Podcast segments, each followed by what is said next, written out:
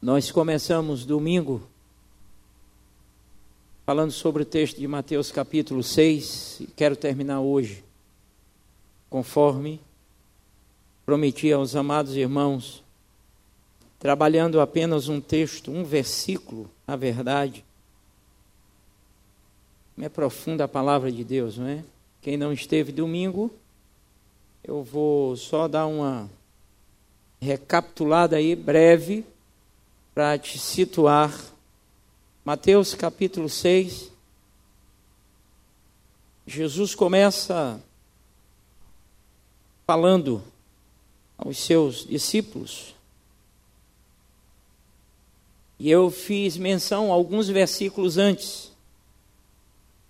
Como, por exemplo, o versículo 19: Não junteis tesouro na terra, onde a traça e a ferrugem destrói. Falei de dois lugares são duas opções que nós temos. Nós temos a opção de juntar tesouro na terra, essa é uma opção que nós temos. E daí nós nos embriagamos com as coisas e invertemos as prioridades. Ou na terra, ou juntamos tesouro nos céus. Daí, se há uma possibilidade de juntar tesouro nos céus, é porque é, esse reino é uma realidade. Depois parei no versículo 24. Fiz um comentário breve quando Jesus diz: Não se pode servir a dois senhores. Ou serve ao dinheiro, cujo Deus que lhe domina é Mamon, ou você serve a Deus. Não tem como fazer mimo aos dois. E a, a, a luta é porque a gente vive em uma terra que gira em torno do dinheiro. A gente precisa de dinheiro para ir, para vir, a gente precisa de dinheiro para nascer, a gente precisa de dinheiro para sobreviver e a gente precisa de dinheiro para morrer. A gente precisa de dinheiro para se vestir, a gente precisa de dinheiro para comer, a gente precisa de dinheiro para comprar óculos, a gente precisa de dinheiro para mandar menino para a universidade, porque se o menino não for para a universidade, o negócio é sério e o governo não cumpre o seu papel e a gente fica mais louco ainda porque tem que pagar a universidade, porque é um sistema terrível, e aí a gente tem que trabalhar mais e trabalhando mais a gente vai ter que priorizar outras coisas que não o reino de Deus, e a gente vai adoecendo, a gente vai ficando louco e está todo mundo doido. E está todo mundo na base de ansiolítico e antidepressivo. Por quê? Porque está tudo girando em torno desse negócio. E a gente pega essa geração Z, como estava dizendo o irmão lá na célula, na minha célula agora, pega a geração Z e essa geração Z é uma geração adoecida. Porque ela vive debaixo de muita pressão, é uma paranoia maluca. Então você tem opção ou você vai servir a mamon, ou você vai servir a Deus. E é uma coisa que é interessante. Isso, a repercussão disso é em todo canto. Vai falar de dinheiro dentro de igreja que o, o cão baixa. E muita gente é, limita toda a vida de reino em dinheiro. Ah, porque dinheiro, tudo é dinheiro, tudo é dinheiro. Pronto, acabou, tudo é dinheiro. Como se não existissem pessoas que não vivem baseadas, concentradas, focadas nisso. Todo mundo é igual, como muitos acham. Aí, no versículo 25, ele diz: Não andeis ansiosos por coisa alguma. Nem com que você vai se vestir, nem com que você vai comer, nem com que você vai beber. Existe uma ansiedade que ela é clínica. Mas existe uma ansiedade que ela é fruto da falta de confiança em Deus. E é desta que Jesus está falando. É essa ansiedade que Jesus está criticando. Fruto dessa ausência de confiança. Eu não confio em Deus, por isso eu estou aqui louca, eu estou agoniado, eu estou. Então, essa é uma ansiedade burra. porque ela adoece e promove paranoia, esquizofrenia. Ela adianta uma série de coisas ruins na nossa vida, no nosso corpo. E Jesus diz: não adianta você carregar essa ansiedade, porque ela não tem o poder, a capacidade de aumentar uma vírgula no tempo da sua vida. Não adianta.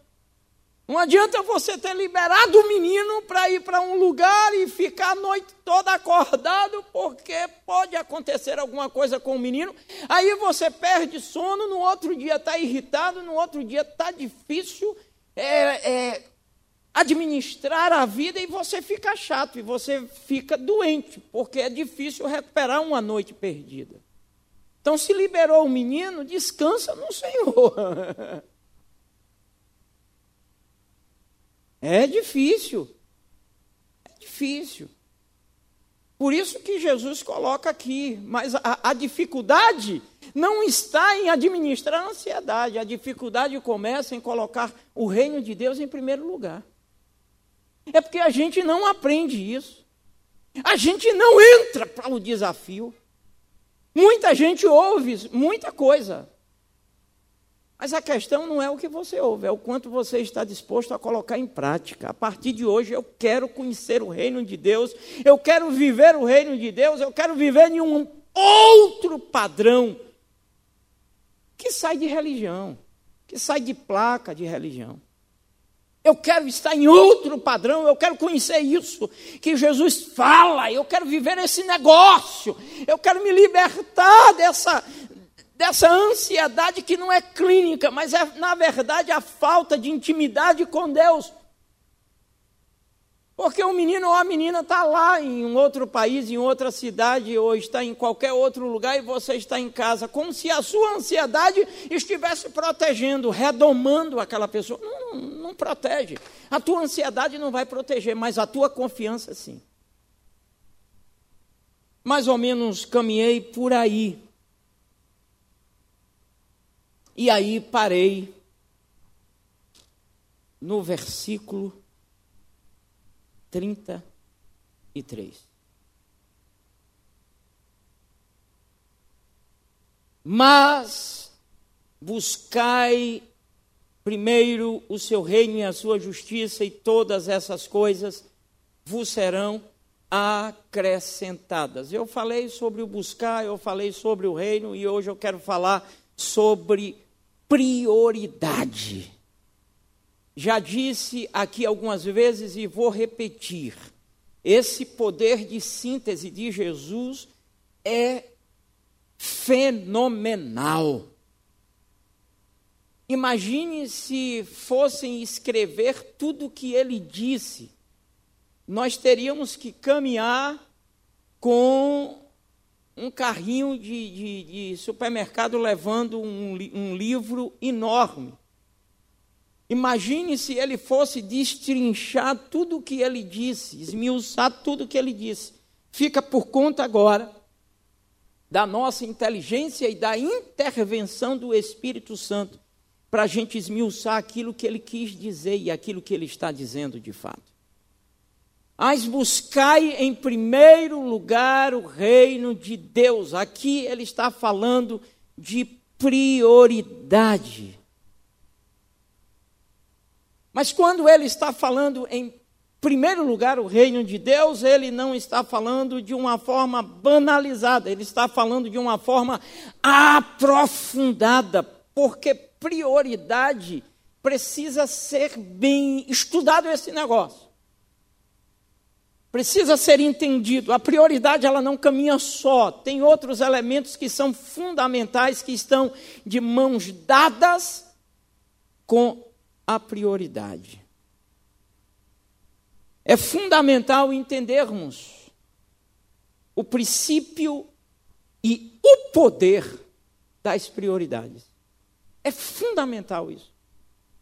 Se você aprender alguma coisinha hoje nesse sentido, e colocar o mínimo que seja em prática, você já vai perceber a diferença na sua vida. Por quê?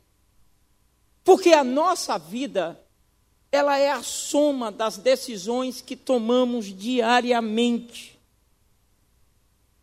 E essas decisões, elas estão ou elas são determinadas, elas estão interligadas com as nossas prioridades. Cada decisão que você toma diariamente, essa decisão está ligada ela vai determinar as tuas prioridades.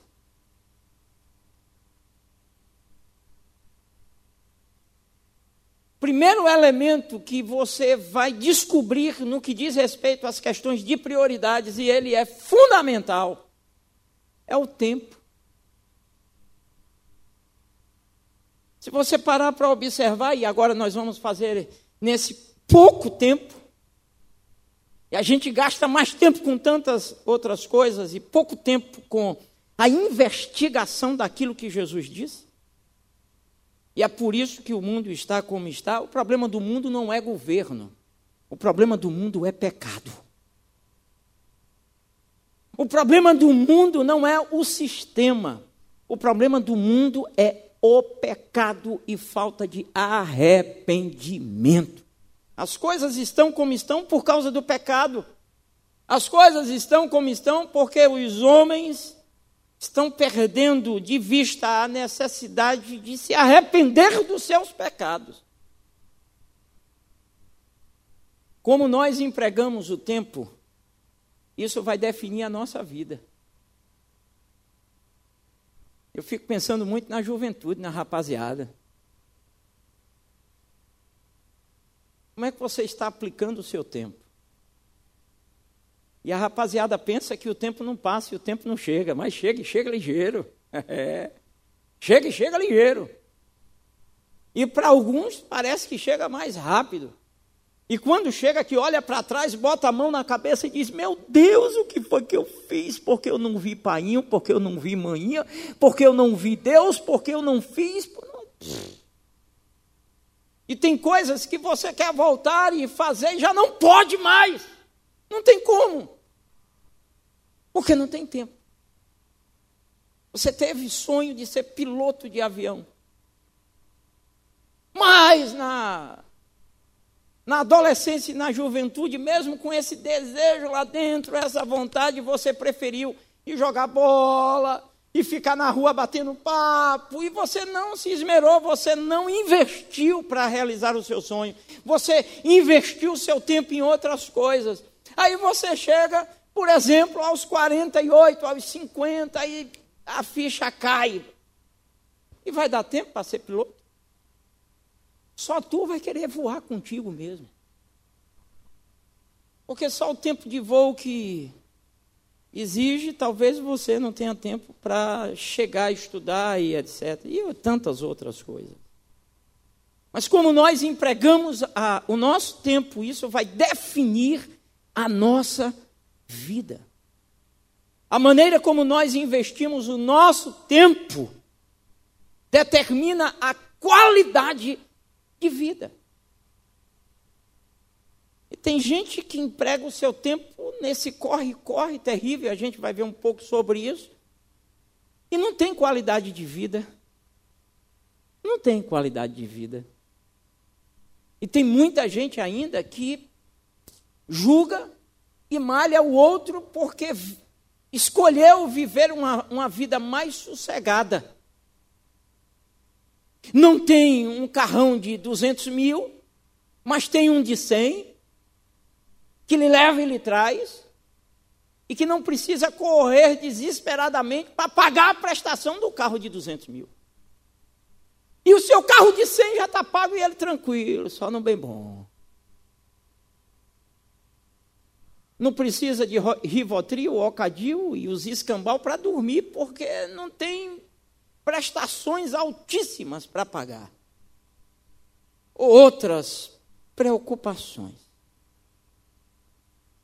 Mas é interessante, antes de eu continuar, eu quero definir prioridade. Porque às vezes a gente lida com as palavras, mas se esquece ao certo o significado delas. Prioridade. A coisa principal. A coisa principal. Prioridade: fazer primeiro o mais importante. Preste atenção na definição, viu? Prioridade: determinar o que é essencial. Não se esqueça, Jesus está dizendo buscar em primeiro lugar. Ou seja, ele está dizendo sobre prioridade, ele está dizendo que o reino de Deus é a coisa principal. Ele está dizendo que buscar o reino de Deus é fazer, em primeiro lugar, a coisa mais importante. Ele está dizendo que buscar o reino de Deus em primeiro lugar é determinar o reino de Deus como essencial para a minha vida, segundo a definição, ou as definições que a gente está vendo aqui. Prioridade, definição ainda, focar o que vem em primeiro. Focar o que vem em primeiro lugar, colocar em ordem de importância. Estabelecer maior valor sobre algo. Qual é o valor que você estabeleceu para o reino de Deus, para a sua comunhão com o Senhor? A maneira de você utilizar o seu tempo de forma eficiente vai estabelecer prioridades. Deixa eu te dizer, se você colocar isso aqui em prática no seu dia a dia, vai fazer uma revolução na sua vida.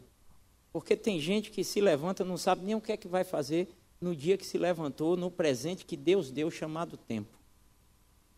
Tem outros que se levantam e sabem que vão fazer a mesma coisa que fizeram ontem. Mas vamos lá.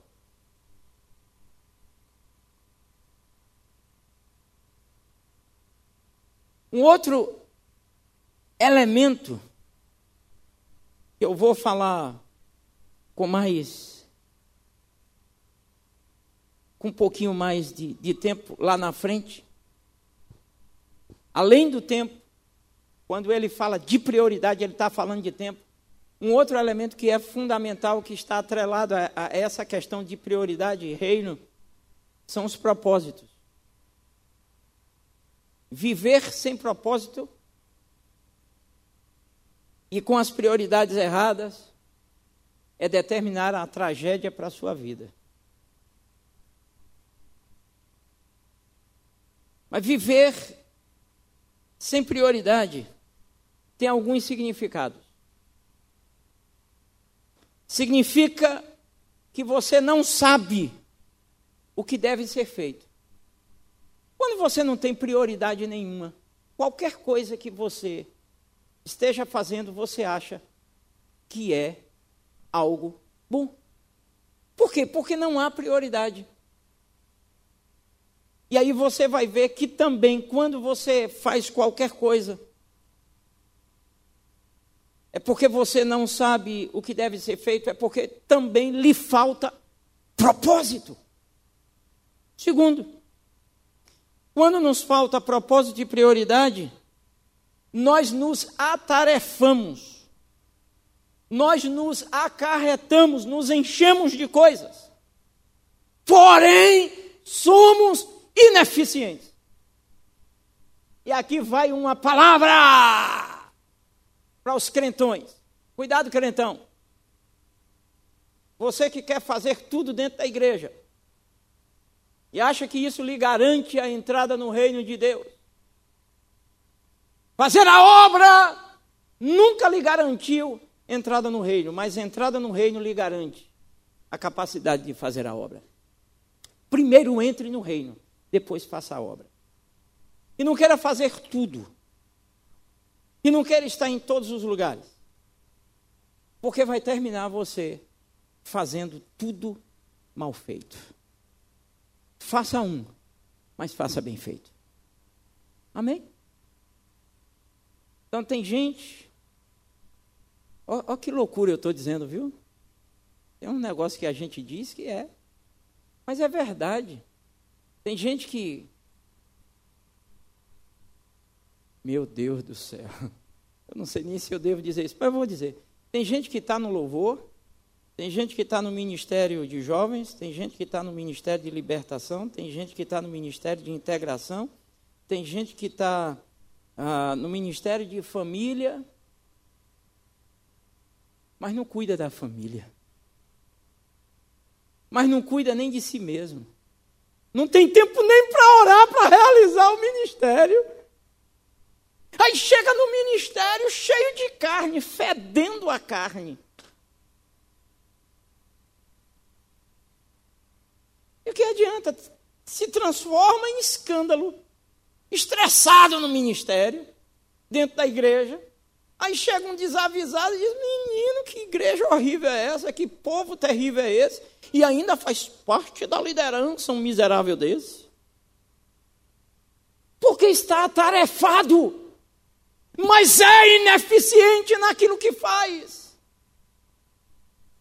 É por isso que a gente pena, desculpe, por favor, desculpe o pessoal da área de saúde. Mas pelo menos eu já tive algumas experiências que eu fiquei com medo. Eu cheguei um dia no hospital e vem um enfermeiro me aplicar um, uma injeção. Eu olhei para a cara do abençoado e disse: Rapaz, tu tá com a cara de lixo danada, velho. Cara cansado. Ele disse: saí do outro emprego, sete horas da manhã e corri para aqui. Eu disse: rapaz, como é que você vive? Eu estou empurrando, porque eu ainda estou terminando uma especialização. Eu digo: tem outra pessoa para aplicar a injeção?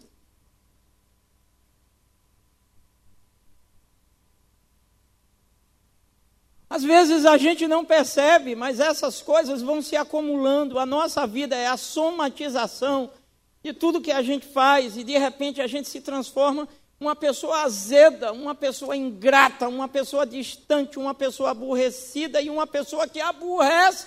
E as pessoas começam a se afastar da gente e a gente nem percebe por quê? Por causa disso. Porque não há prioridade, não há propósito na vida. Pior é ser bem-sucedido na ocupação errada.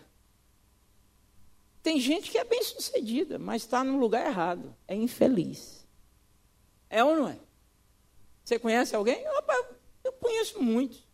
É só chegar, se você não conhece, chega em qualquer repartição pública. Você vai encontrar alguém que está fora do lugar. Até dentro da igreja, porque o indivíduo não sabe qual é de fato o dom dele. Mas porque ele tem uma certa habilidade, entra em algum ministério, em alguma área da igreja e começa a se desenvolver e desenvolve bem. Por exemplo, tem gente que se pegar esse microfone prega melhor do que eu, mas nunca foi chamado de fato para ser pastor e para ser pregador. Mas fala bem. E é infeliz. E esta pode ser a sua condição hoje. E Jesus está te chamando para ser feliz. Ele quer te dar, te dar não, ele já te deu. Ele quer revelar os propósitos e as prioridades. Ele já revelou. O reino de Deus. Quando você tem prioridades corretas, essas prioridades, elas vão gerar, primeiro, preservação e proteção do teu tempo. O teu tempo vale ouro. Que dia é hoje? Que dia é hoje? Não o dia de hoje, que dia é? Domingo? A semana que passou, teve um domingo na semana? Teve? Teve ou não teve? E o domingo da semana passada vai ser igual a esse? Já foi. Não volta mais. Já era acabou. Agora é outro dia. Quando você tem prioridades corretas, você sabe preservar e proteger o tempo. Exemplo. Exemplo. Você tem uma prova para fazer. Está dentro do seu propósito está dentro da sua prioridade. Aí lhe aparece durante a semana um amigo que liga, uma amiga, e beleza, beleza, vamos no cinema. Isso na terça-feira, vamos para o cinema. Você sabe que tem uma prova para fazer hoje, um concurso, uma prova importante, que está ligada ao seu propósito. E você colocou passar nesse concurso uma prioridade na sua vida. Aí o que é que você faz? Você vai para o cinema. Se você vai para o cinema, você feriu o seu propósito e a sua prioridade. Mas porque você tem propósito e prioridade, você vai dizer: Eu não posso ir, porque domingo eu tenho uma prova.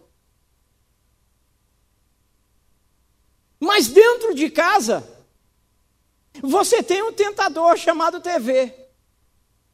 Você tem um segundo tentador chamado computador, notebook. E que você dá uma entrada para ver o Face e começa a bater papo. E pega o celular e começa a bater papo com o zap, e lá se, se vão duas, três horas diante daquele negócio. E o seu tempo foi consumido. Aí, sábado, tem um culto. Mas para o culto você não vem, porque você vai fazer prova domingo.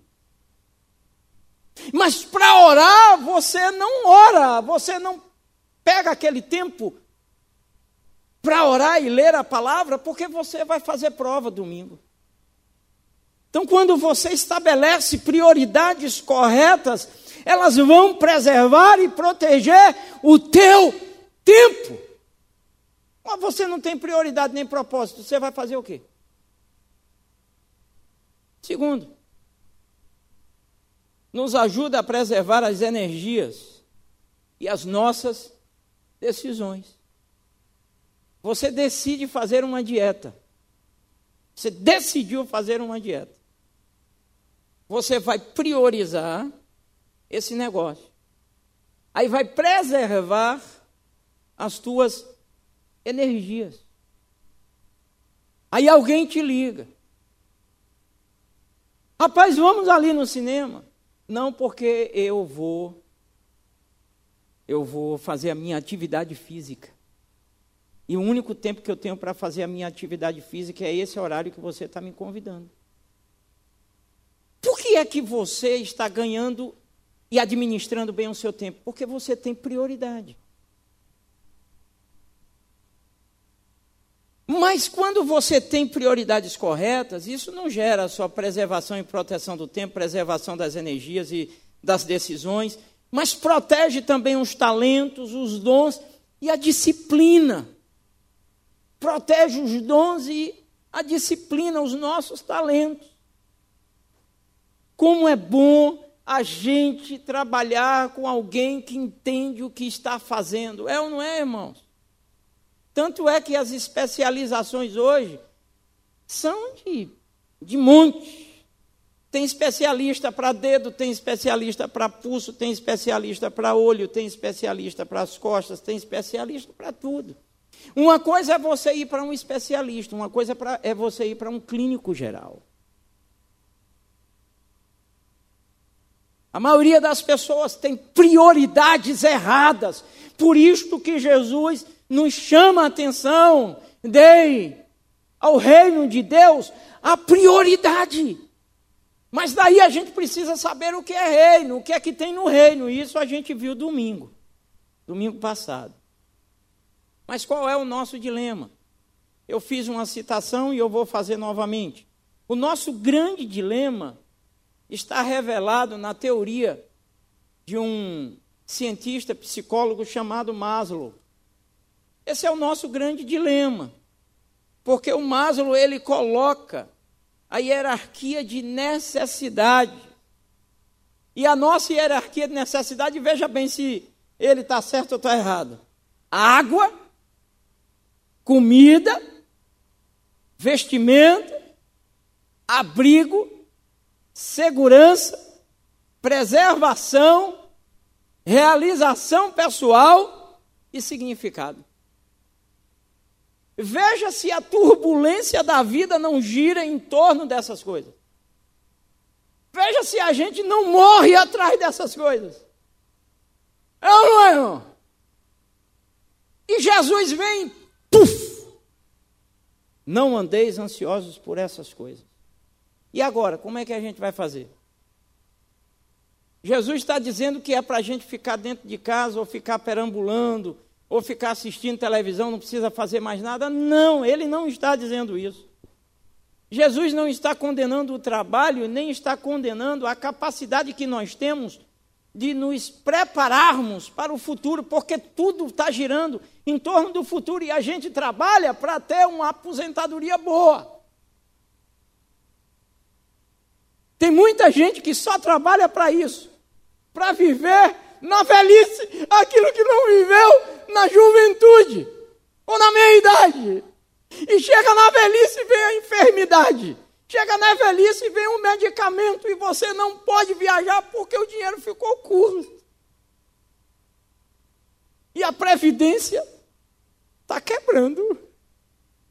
E aí de nós estamos, ai dos meninos, a gente não sabe nem se vai ter mais previdência, porque hoje é o mote do dia, do, do tempo é a preocupação como manter os idosos e pagar. E olhe que se paga, mas se paga mal demais. Se trabalha feito um doido e no final que poderia desfrutar, entre aspas, alguma coisinha, ainda tem um neto que está precisando de ajuda e vai para dentro da casa de vovô e ele tem que cuidar. É mole? E a gente precisa escolher entre o reino da terra e o reino dos céus para colocar em prioridade. O que é que estimula a maioria das pessoas? É a mera sobrevivência. Tem gente que se levanta para trabalhar para comer.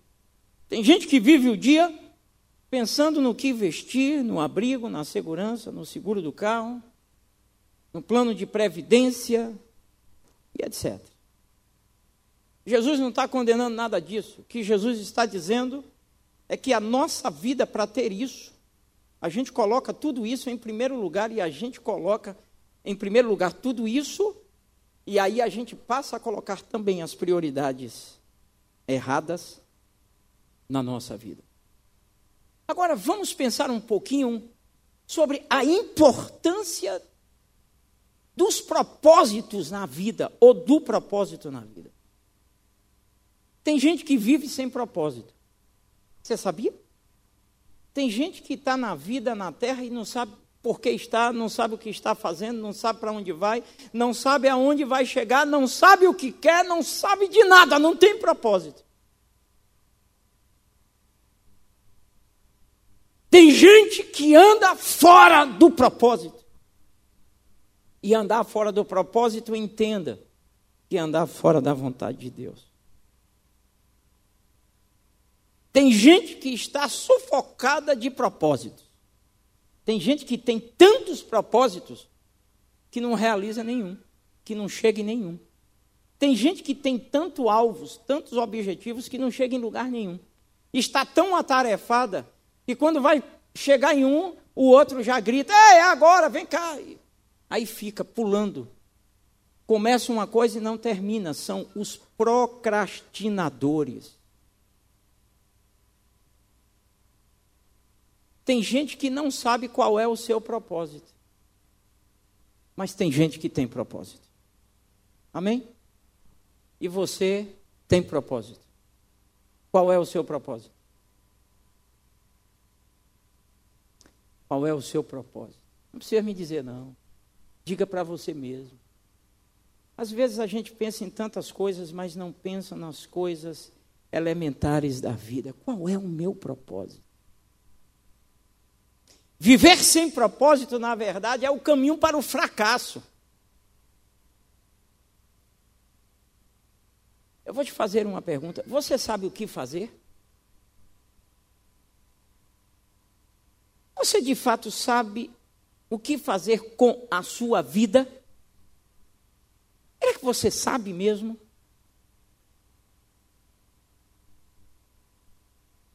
Vou repetir: estar atarefado não é sinônimo de eficiência. Porque você tem três empregos, porque você sabe fazer um bocado de coisa dentro da igreja, porque o seu tempo está acumulado, isto não quer dizer que você é eficiente. Jesus, se você estudar a vida de Jesus, você vai perceber que Jesus nunca esteve atarefado. De repente, Jesus saía, ia para o monte orar. Ele nunca esteve atarefado. De repente, Jesus pega os seus discípulos e diz: Vamos ali descansar. Se você parar para observar, Jesus nunca está atarefado. Em uma bela viagem de barco, ele vai lá para o porão do barco lá e se deita. E vem a tempestade e os discípulos, cadê ele? Será que ele não está percebendo que nós vamos morrer? É muito simples. Qual é a sugestão de Jesus na sua palavra? Estabeleça prioridades. Quando nós estabelecemos prioridades, nós temos resultados na vida. Qualquer atividade fora do propósito e que não apoie essas, essa, esses propósitos devem ser, devem estar em terceiro, quarto, quinto lugar, e alguns, algumas propostas devem ser eliminadas.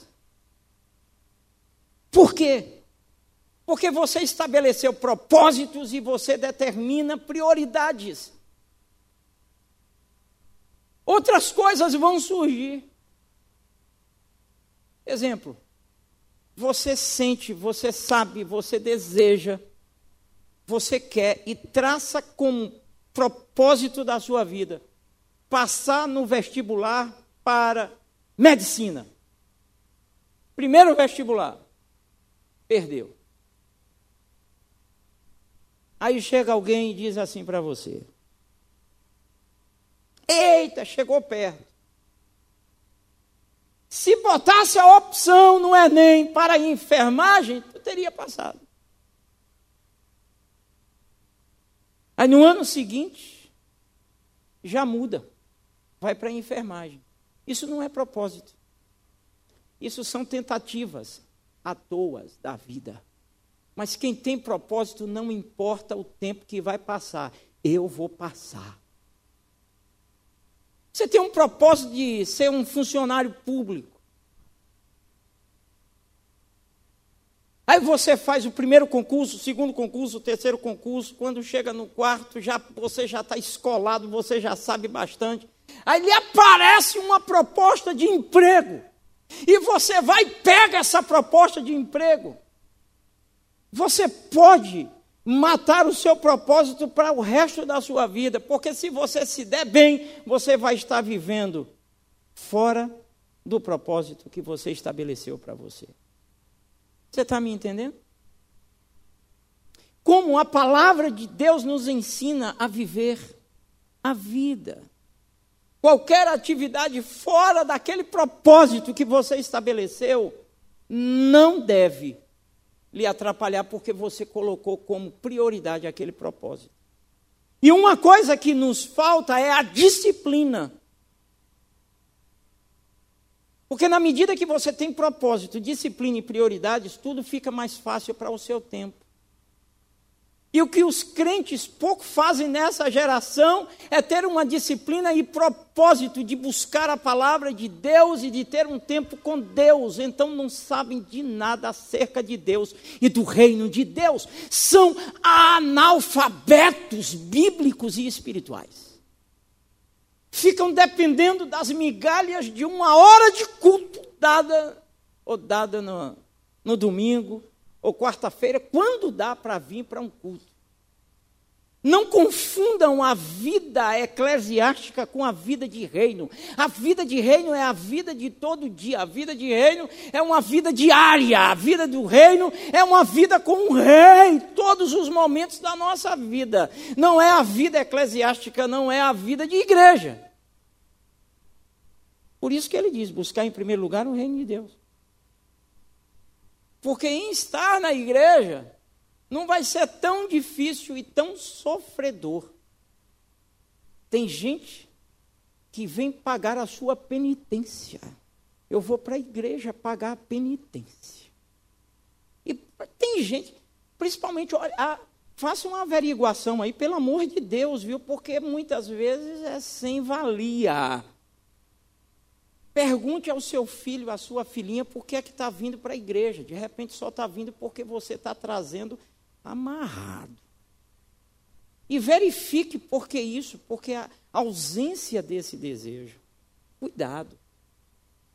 Eu tenho tanta preocupação com isso, era o maior medo que eu tinha como pastor em ter filhos.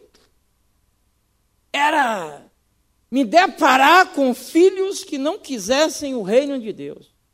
Mas Deus me agraciou. Deus me abençoou.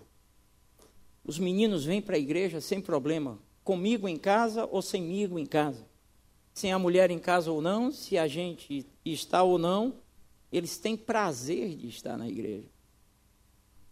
E para mim isso é uma tranquilidade muito grande. Não é por sua causa se você ia me criticar ou não, que nenhum filho do pastor quer vir para a igreja. Não é a minha preocupação, não era essa, é com a vida dele, a vida.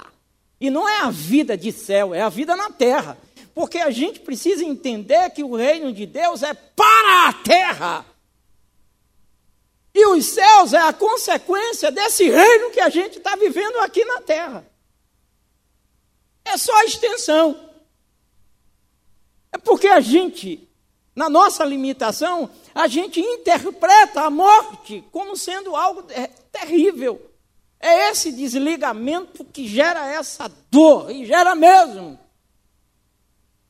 Mas gera dor para a gente que fica, não gera dor para quem vai, porque que, para quem vai não se lembra mais da gente, porque a glória lá é tão tremenda, a continuidade da vida de reino que tinha aqui lá é tão é, intensificada que não tem sofrimento, segundo a palavra de Deus em Apocalipse. Não há dor, não há ranger de dentes, não há tristeza, não há nada disso. Fica para a gente que está aqui. Estabelecer propósitos e, e prioridades. Quando a gente faz isso, a gente dedica o tempo, a gente emprega energia e atenção aquilo que é prioritário e aquilo que é propósito.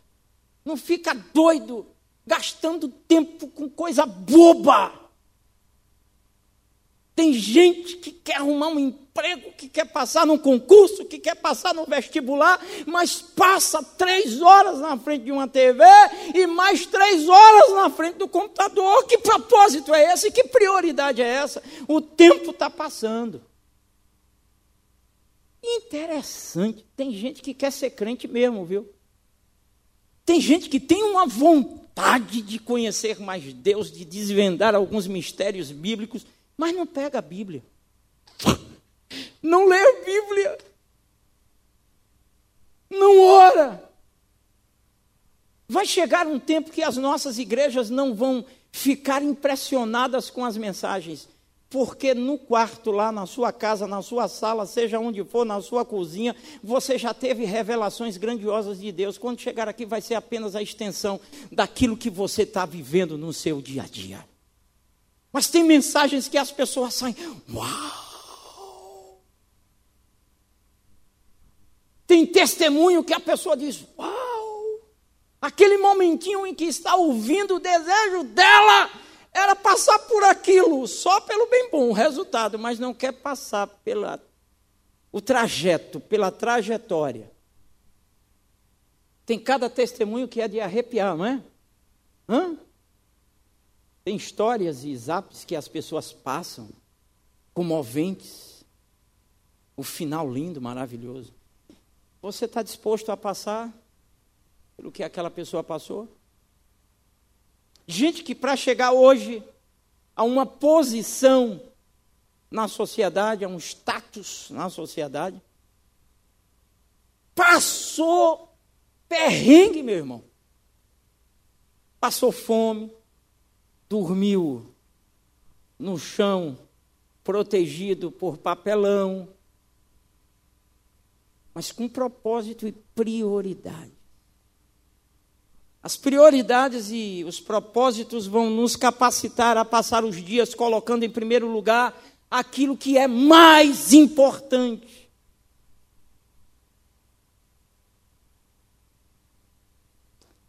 Se você estudar a vida de Jesus, você vai ver que a vida de Jesus ela foi poderosa.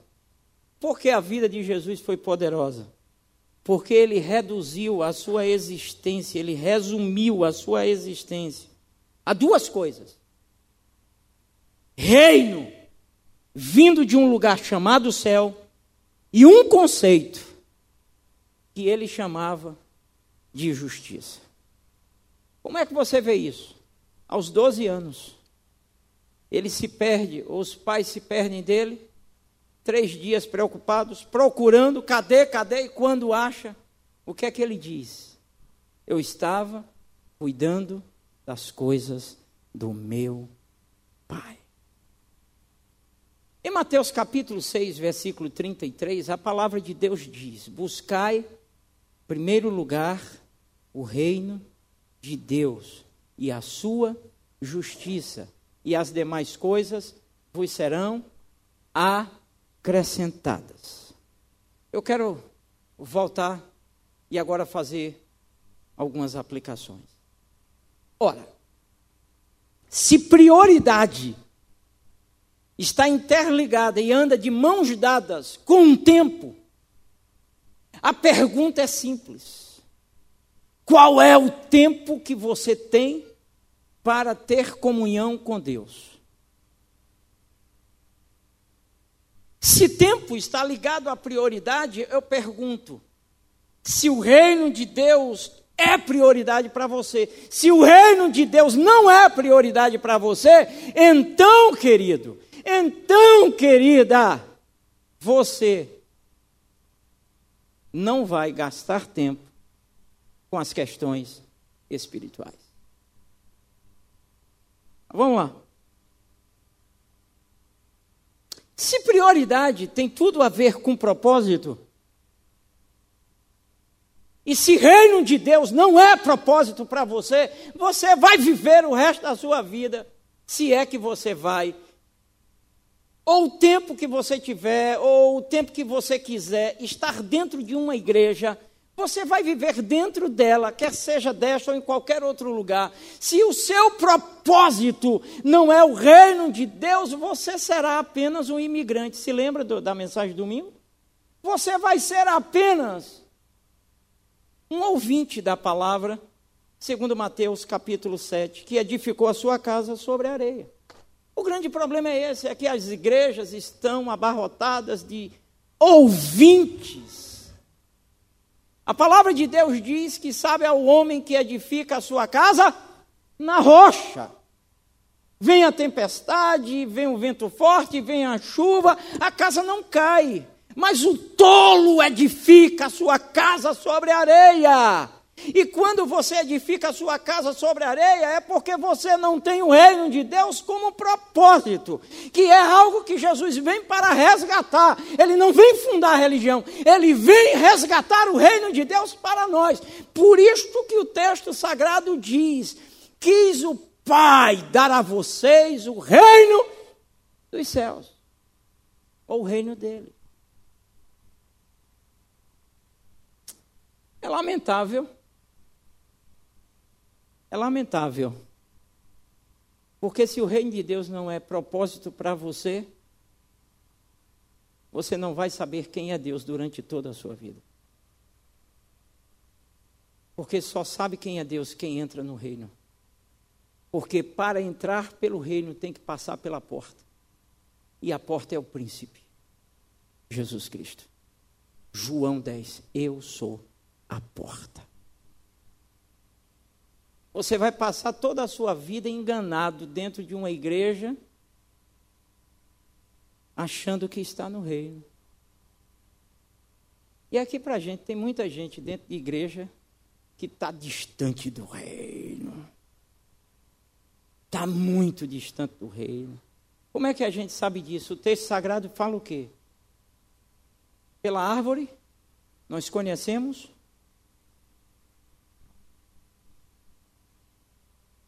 Se o reino de Deus não está em primeiro lugar na sua vida, significa que você não sabe o que deve fazer enquanto vive, como gente, entre aspas, como filho de Deus.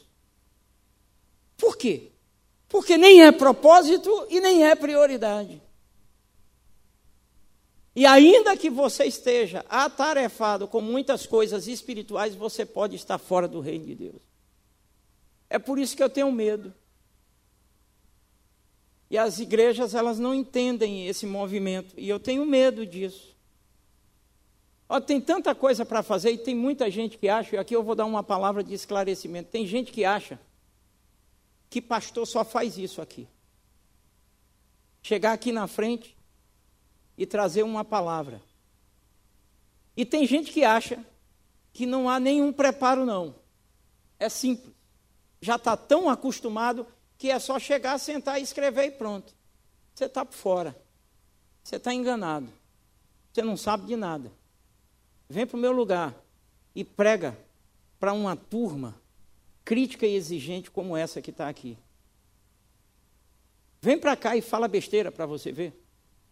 Eu vou dar um exemplo. Teve um cidadão que chegou aqui na igreja. Ele veio de outro lugar, de outra cidade. E ele foi tudo na igreja onde ele estava diácono, professor de EBD, é, teólogo, eram os escambau a quatro, meu irmão. Aí quando chegou aqui disse assim, eu, eu sei pregar, eu quero pregar, eu sei ensinar, eu quero ensinar, eu quero trabalhar. Tá bom. Mas aqui, quando chega, eu não boto para trabalhar. Tem que primeiro ser conhecido. Eu primeiro preciso conhecer, a liderança precisa primeiro conhecer. Ninguém aqui fica por causa de cargo de igreja nem de liderança. Se depender disso, está ferrado. Não vai ficar mesmo. Eu não sou louco. Eu preciso saber quem é quem. Aí o camarada, dois meses na cadeira, não aguentou e disse: E quando é a minha oportunidade? Eu preciso pregar. Sim. Cidadão dos seus 55 anos na época. Você precisa pregar, vá pregando aí. Na fila do banco, aonde você vai passando, pode ir pregando. Ô irmão, eu sou muito claro com as coisas. Eu expliquei para ele e tal, calma. Eclesiastes 3, nada como a Bíblia, para tudo tem o seu tempo determinado. Resultado, no oitavo mês, ele disse, pastor, me dê pelo menos uma oportunidade. Depois de oito meses, eu disse: Eu vou dar uma oportunidade. Eu dei a oportunidade para ele pregar uma quarta-feira aqui. E que não tinha tanta gente como tem agora. Até hoje ele sumiu, nunca mais apareceu. Sabe por quê? Porque quando ele terminou de pregar, meia dúzia de pessoas caíram em cima dele. Me mostra onde foi que você viu isso na Bíblia, pelo amor de Deus. Que nós estamos engasgados e loucos aqui. Me mostra! É que que que que que Então, é, chegar aqui e pregar requer tempo, estudo oração. E eu estava falando sobre tempo, e esse é o meu medo. Porque eu posso fazer a obra de Deus sem Deus, qualquer um aqui. Qualquer um aqui pode dizer que está fazendo em nome de Deus.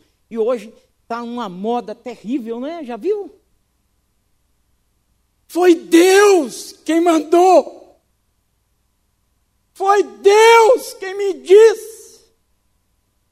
Deus me falou para abrir um ministério, uma igreja.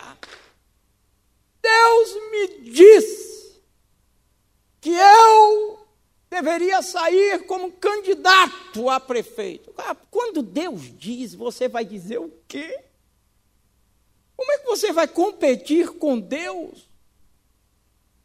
Aí chega a moça para falar que vai namorar com fulano. Fulano é um lobão dentro da igreja. E você diz, é lobo esse miserável. Mas Deus me disse. Você vai fazer o quê? Você é maior do que Deus é? E eu, como pastor, eu vou dizer o quê? Se Deus te diz. Aí justifica os seus interesses, a sua vontade, como se fosse Deus dizendo: quebra a cara, critica a igreja e joga pedras em Deus e vira as costas. Que Deus é este? É o mesmo Deus, velho. É o mesmo Deus da Bíblia, é o mesmo Deus que sempre foi quem Ele é, porque não há mudança em Deus. Então não adianta você ser cheio de tarefas e não priorizar o reino de Deus. E o reino de Deus é domínio, é Jesus como Senhor sobre a sua vida. E se você não convive com Ele como Senhor, você é um mero religioso.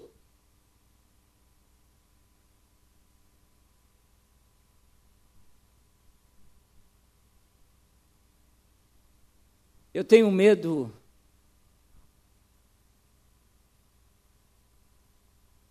de muitas coisas. E uma delas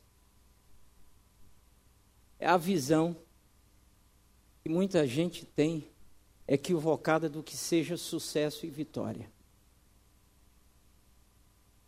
Tem muita gente que acha que uma igreja grande, o líder é bem sucedido às vezes o cara está no lugar errado.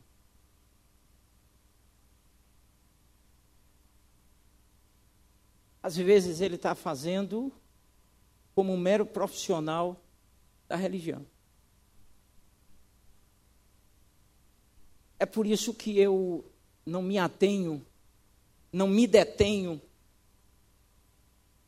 e isso eu não tenho medo de dizer aquilo que eu acho que devo dizer para orientar a igreja debaixo de muito amor, sem nenhum medo de A, de B e de C, porque eu não tenho comprometimento com A, com B e com C, antes de ter o comprometimento com o reino de Deus e com o Senhor desse reino.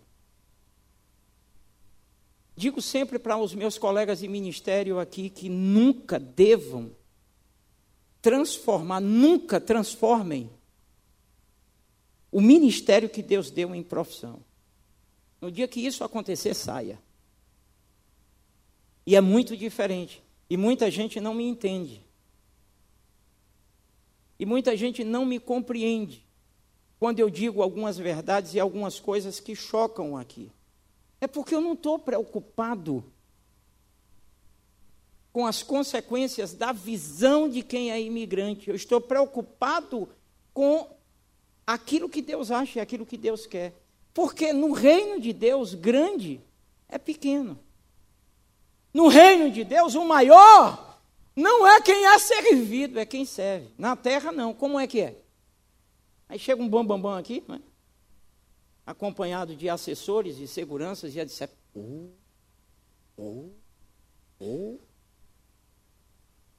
Aí chega um Zezinho como eu, cabeça de, de pernambucano, bigodinho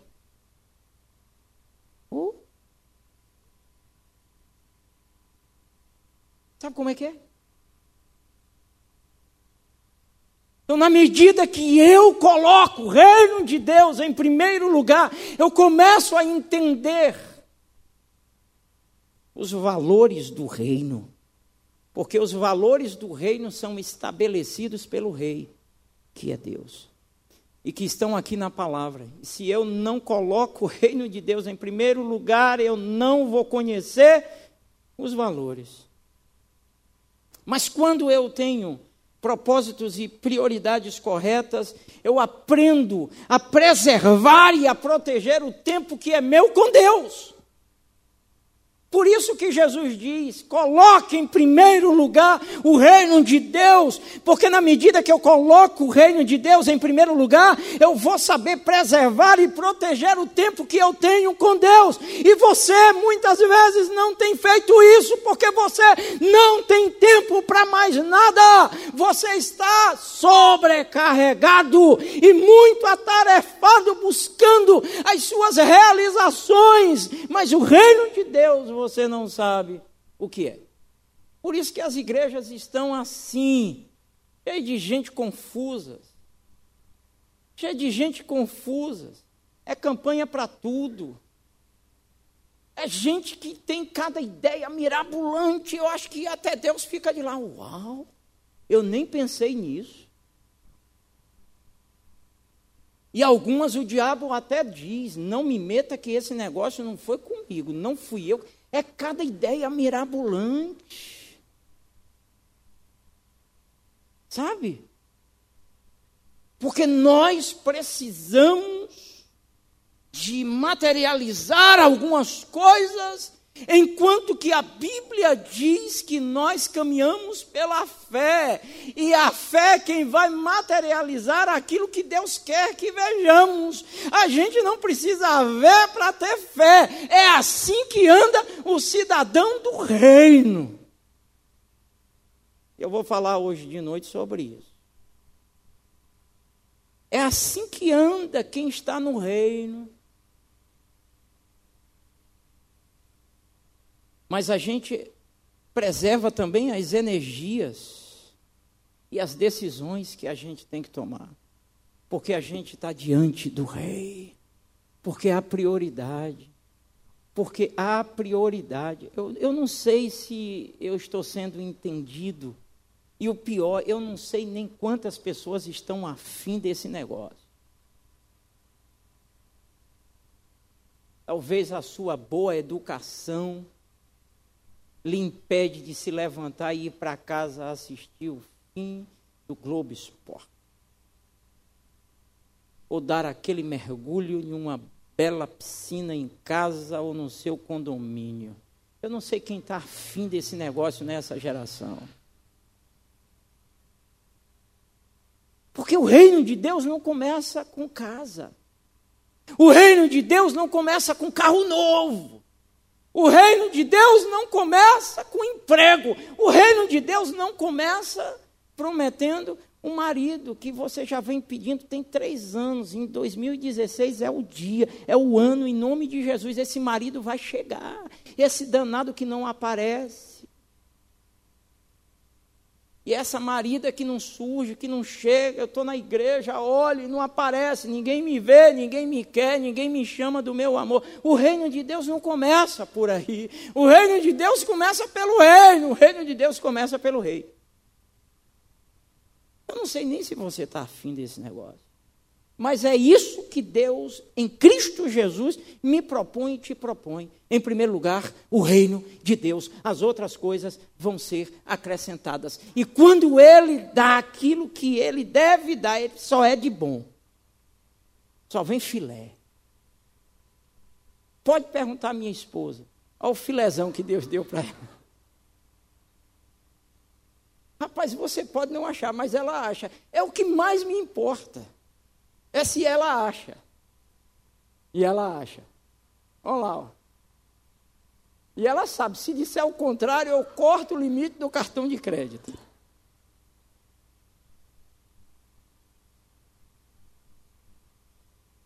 E Jesus, então, ele vem e contradiz a ciência. Ele dá um murro na teoria de Maslow.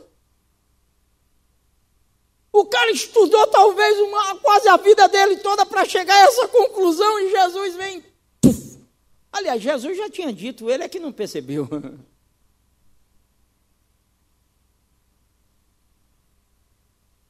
Se você tem o reino de Deus como prioridade e propósito, você vai saber o porquê de você estar na terra. Você vai saber que vivendo na terra o reino de Deus não é bem aquilo que todo mundo acha e a maioria pensa. Ah, porque eu estou na terra, mas eu estou no reino de Deus, eu estou redomado. Nada, me, nada de ruim me alcança, nada de ruim me pega, nem, nem dengue, nem chikungunya, nem zika, nem nada disso. Tem nada a ver, irmão. A gente tem problema de coração, a gente tem problema com zika, a gente tem problema com diabetes, a gente tem problema com bala perdida, a gente tem problema com roubo, a gente tem problema com tudo isso porque o mundo jaz no maligno e nele nós estamos. Mas quem está fincado no reino de Deus aqui nesta terra sabe que vai chegar.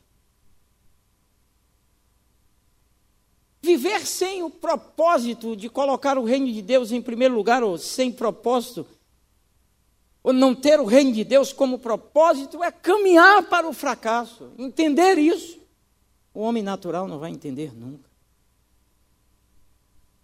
Então, você sabe o que fazer com a sua vida? Se o reino de Deus estiver em primeiro lugar, você pode dar resposta. Cuidado com as muitas tarefas. Cuidado. Cuidado. Eu gosto da idade, sabe? Sim, cinquentão. Cinquentão faz a gente enxergar o mundo de uma forma completamente diferente. Às vezes, quando a gente chega no cinquentão, dá uma vontade de chegar aos dezoitão, de voltar. Ah, se eu tivesse os meus dezoito.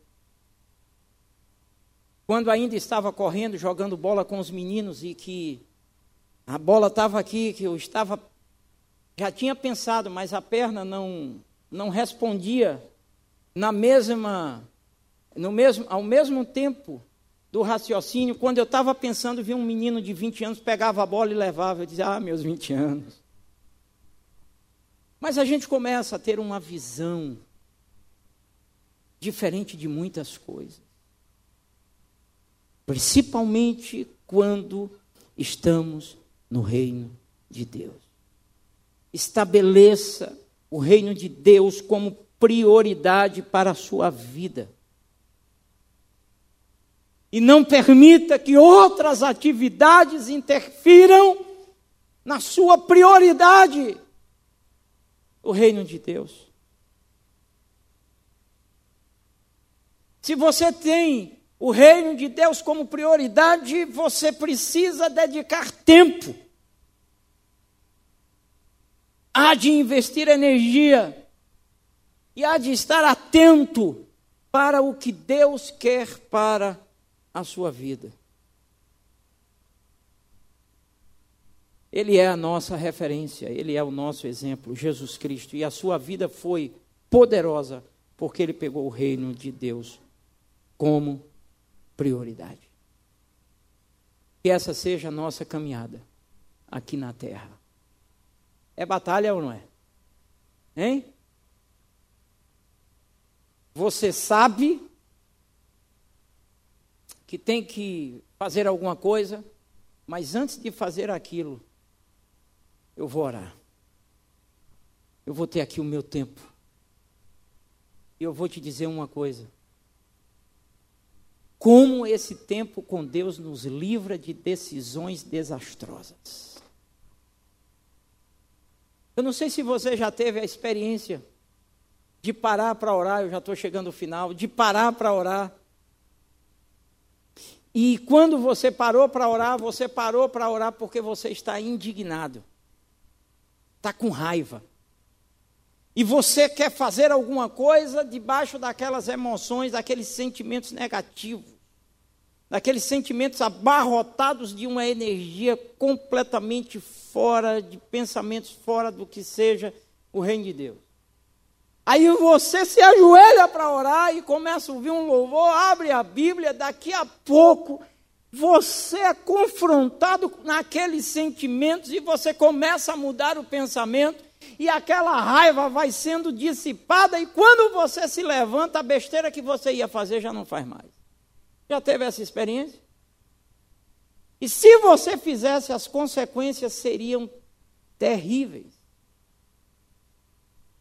Você já teve a experiência de buscar o reino de Deus em primeiro lugar, em uma conversa com Deus, ia fechar um negócio e de repente, naquele momento com Deus ali de oração, de leitura da palavra, você com uma vontade doida estava aparentemente tudo dando certo, aquela bandeja grande de prata, linda, maravilhosa. Eita, é agora que eu vou me dar bem. E quando você vai conversar com Deus, o Espírito Santo não concorda contigo e você começa uma guerra e vem aquele incômodo e por obediência você diz não. Você já teve essa experiência? E uma semana depois, você, você descobre que o negócio que você ia fazer era furado. Era um golpe. Eu me lembro, quero concluir com essa experiência, desculpe a referência, não é minha própria, mas é do meu pai. Eu trabalhava com papai na época e papai vendia joias é, em grosso ou a grosso, sei lá. Vendia no atacado. Aí nós chegamos em um lugar, uma cidade. Papai recebeu um recado que alguém queria falar com ele. Um cidadão que não era cliente de papai, papai não conhecia. E o camarada disse: Olimeira, me, me, me falaram de você. E eu queria ver, rapaz, a tua mercadoria que eu quero comprar. Tá bom. Vamos amanhã. Marcou o horário, 8 horas da manhã. Aquele negócio cor de ouro, sabe? Você entra 8 horas da manhã e começa a ver argola, corrente, um bocado de coisa. E o camarada escolhendo. E eu por dentro, né? Eu tinha 20 anos. Eu digo, eita, papai vai matar a pau agora. E eu já pensando na minha comissão, viu? Eita, pega, eita, agora eu estou feito. Vou comprar a geladeira já pensando no casamento. E eu numa alegria por dentro. Quando deu uma e meia da tarde,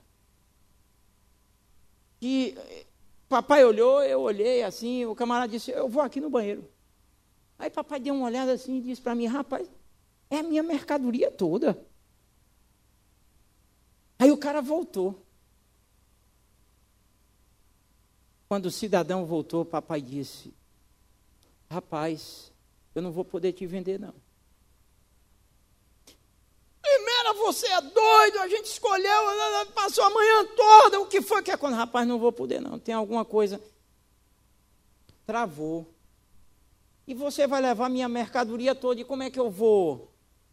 Eu vou servir aos outros clientes. Vamos fazer o seguinte: na próxima semana eu venho munido de mercadoria para você. Papai pegou as bichinhas dele, botou dentro da pastinha de novo, dentro da sacolinha, e eu já frustrado, eu digo, rapaz, eu, tô, eu olhava para as coisas, só via, eu via tudo amarelo. Eu digo, rapaz, tem alguma coisa errada comigo, papai. Eu estou vendo tudo amarelo. O carro era um, um, Fusca azul. Quando chegou lá fora, o Fusca ficou amarelo. Eu digo, rapaz. Aí papai diz, leva o carro. Eu digo, não vou levar, não. Estou vendo tudo amarelo. Tanto tempo olhando para aquele negócio, eu estava vendo tudo amarelo. Quando chegou no carro, eu já zangado com o papai, eu digo, papai, o senhor ficou doido. Não tem juiz, não. Foi. Foi que aconteceu? Ele disse, rapaz, tem alguma coisa errada. Deus me deu um toque. Eu não sei o que foi, mas vamos para frente. Duas semanas depois, quando voltamos para aquela região, só ouvi a propaganda. Fulano de tal pegou cinco representantes de joias e quebrou literalmente. Porque nem sempre aquilo que parece ser bom é seguro. E quando a gente não está conectado com o reino de Deus e com o rei, as bandejas aparecem. Aí vem um bonitão, não é? de 1,80m, 1,90m, cabelo caindo na testa, olhos azuis, 3 metros de largura por 5 de comprimento. E no carro tem até um CD de Eichla. E ainda ouve-se uma musiquinha de crente. E de vez em quando vem a igreja. Mas não é aquilo ainda que Deus tem e que Deus quer. Esse é o desafio para quem deseja caminhar com Deus. Colocá-lo em primeiro lugar. Quem é a tua referência maior? Quem? Você tem algum referencial na sua vida?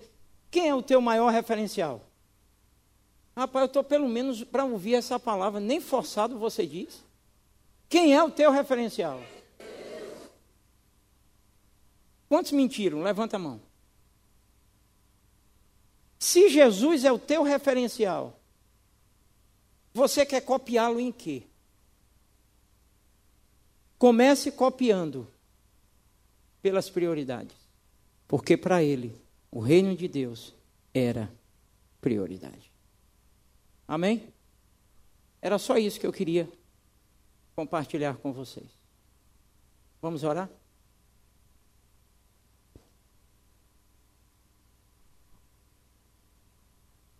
Querido Senhor, nós queremos nos desvencilhar das muitas confusões, nós queremos largar as muitas tarefas que nos afastam das prioridades corretas, nós queremos sair daqui determinados, colocando propósitos que sejam nobres, que edifiquem a nossa vida e edifiquem a vida da nossa família. Essa manhã, particularmente, me sinto desafiado. Porque antes de falar para a igreja, o Senhor falou comigo e tornou a falar de novo nessa manhã. Como eu preciso de sabedoria para não permitir que os propósitos que o Senhor colocou no meu coração sejam desvirtuados ou sejam atrapalhados por pessoas e coisas que não têm absolutamente nada a ver com o reino de Deus. Essa manhã entendemos essa palavra como uma orientação para vivermos bem e vivermos melhor na terra. Eu interpreto esse texto bíblico como um grande desafio. E eu quero de público, diante da igreja, dizer ao Senhor que eu aceito esse desafio. Eu quero dizer que não admito dividir o tempo que preciso ter com o Senhor com outras coisas ou com pessoas. Eu quero dizer que não estou disposto a colocar outras coisas em primeiro lugar. Eu quero dizer ao Senhor nesta manhã que a minha disposição é colocar em primeiro lugar o teu reino para descobrir aquilo que ainda não sei, que só vou descobrir se nele investir o máximo possível. Pai, em nome de Jesus, toma esta igreja em tuas mãos. Cada vida que está nesse lugar. Gente que não tem propósito. Gente que não sabe por que se levanta de manhã e para que se levanta. Gente que está vivendo o dia a dia simplesmente para pagar contas, comer vestir. Gente que não entendeu e quando o Senhor permitiu que ela existisse, não foi para fazer número, mas foi para realizar uma missão e cumprir os teus propósitos através da sua vida. Pai, tem gente muito atarefada que não tem tempo para o Senhor.